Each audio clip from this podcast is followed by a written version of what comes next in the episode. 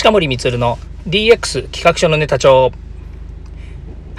え先ほどのですね、続きをお話しさせていただきます。え今回のですね、テーマが、え日本が DX において遅れている理由、最大の要因ということでお話をしてきたんですけども、先ほどですね、10分間ほど喋ったんですけれども、あの、時間が足りなくなっちゃいましてですね、その2の方で、えこう、お話をさせて、続けさせてもらいたいなというふうに思って、えこの、えっ、と、テーマで話しています。まあ、先ほどのですね、え続きのお話なんですけども、ちょっと振り返るとですね、えーえー、日本においてですね、もう、えー、カレントショーテージオブ IT プロフェッショナルズっていうデータがありまして、で、その、えー、 number of technology professionals per、えー、10,000、えー、 workers 2020年ということで、えー、 software development ですね、ソフトウェア開発者がですね、アメリカだと156万人いるというのに対して、日本がですね、62万人えー、であるという統計なんですね。で、私はアメリカのデータはちょっとわかんないんですけれども、日本のデータ62万人っていうのは、まあこんなもんだろうなというふうに思っています。これはですね、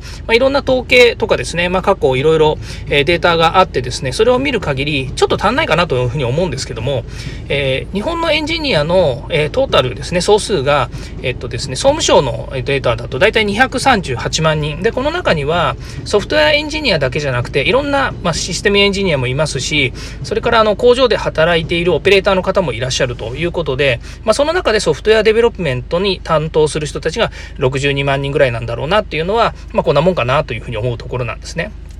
で、えー、それとですね、えー、まあ、この、えっ、ー、と、なんだ、先生がですね、名前が出てこないや、えっと、ダッシャー先生はですね、教育の方にもですね、造詣が深いということもありましてですね、IT professionals の、えっ、ー、と、いわゆるなんだ、えー、IT プロフェッショナルズを育てるための、えー、IT トレーニングを行える人っていう人の数もそら、あの、調査してるんですね。あ、これ嬉しい話ですね。人材育成の話なので、これはちょっと嬉しい話なんですけども、嬉しい話っていうのは嬉しいデータなんですけども、どのぐらいいるかっていうとですね、アメリカが101万人いるんです。で、日本は10万人しかいないっていうふうに書いてあるんですね。うんうん。そうですね。で、ここがですね、例えば今 DX、DX って言ってる中で、DX は何なんだって言った時に、当然テクノロジーではありませんと、マネジメントですって言ったところで、これを教えられる人、IT プロフェッショナルズを教えられる IT トレーニングっていうものが確実に不足してるんですね。なので、IT をある程度分かった上でマネジメントをしましょうっていうにしても、マネジメントの要素が大きすぎて、IT のことを教えられる人も少ないわけですね。そりゃそうですよね。もともと IT ができて IT にみんな任せればいいって言って、IT の専門会社とか SIR とか、それから子会社とかを、まあ、切り、切り出して、専門集団にしてた。で、そこに就職する人たちも IT の学校出て就職するとか、大学出てそのまま IT の会社に就職するって言って、もう専門職、専門能力的にですね、企業に所属しているにもかかわらず、まあ、す、べてのですね、企業にあまねく IT の人材がもういるっていう状態ではないわけですよね。まあ、その中で IT を教えられる人っていうのが、まあ、極端に減っている。今までの話だと IT を教えられる人っていうのは IT 企業向けにやればよくて、そう。あとは大手の会社のえー、IT を知りたいとか、IT を少なくともリテラシーとして必要だっていうところの仕事はあるかもしれないですけども、確実にその IT のプロフェッショナルを育てるための、え人たちっていうのは少ないわけですね。それがアメリカの10分の1だそうです。これはすごく大きな差異ですよね。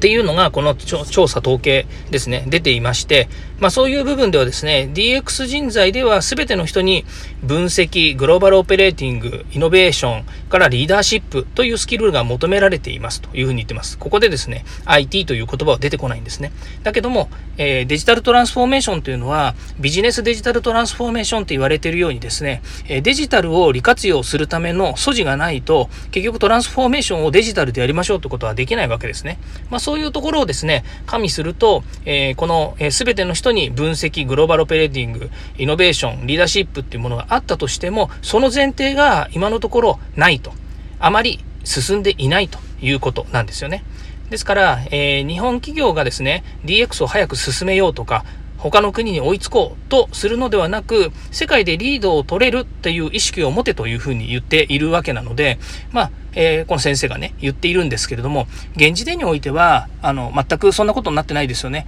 まず、日本の中において、えー、勝てる会社にしようとかね、日本でまずは伸びることをしようと。いうふうにしか思ってないし、そういう状況になってるわけですね。それをデジタルを使って何とかできないかなというふうに思ってるのが、今の日本の多くの会社の考え方であり、グローバルに打って出ようと、グローバル取っちまえみたいな話っていうのは、まあまあ言ってる企業っていうのはなかなか少ないですよね。ということにもなりますので、えー、ここで重要なのはですね、私は人材育成の部分っていうのは、まあ、これまでもですね、えー、人材育成必要ですよっていうふうに言ってきたんですけども、えー人を育てる機会や、えー、人を育てる環境が少ないっていうことを言ってきたんですけども、まさにですね、IT を教えられる人、まあ、IT とマネジメントを教えられる人が、まあ、極端に少ないんだなっていうことも、このデータでよく分かりました。のでですね、まあ、そういったところも含めて今後ですね、えー、変えていかなければいけないんじゃないかなという要素だというふうに思っています。ということでですね、えー、その1、その2にわたってですね、お話ししてきましたけれども、ぜひですね、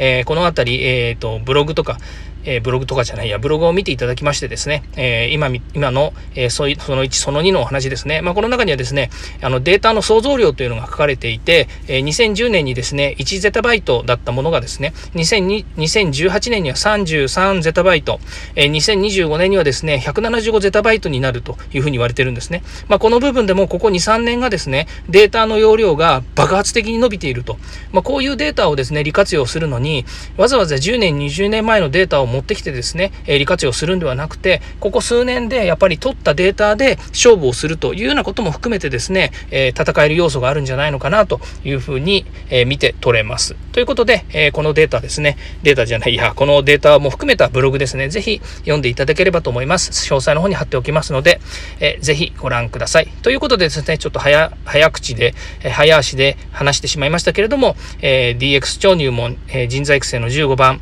えー日本が DX において大きく遅れている理由、最大の要因というののお話をさせていただきました。はい。えー、ここまで聞いていただきましてありがとうございました。また次回もですね、DX に役立つ話題を提供していきます。よかったらいいねやフォロー、コメントをお願いいたします。そして過去回もぜひ聞いてください。近森光でした。イエス DX。ではまた。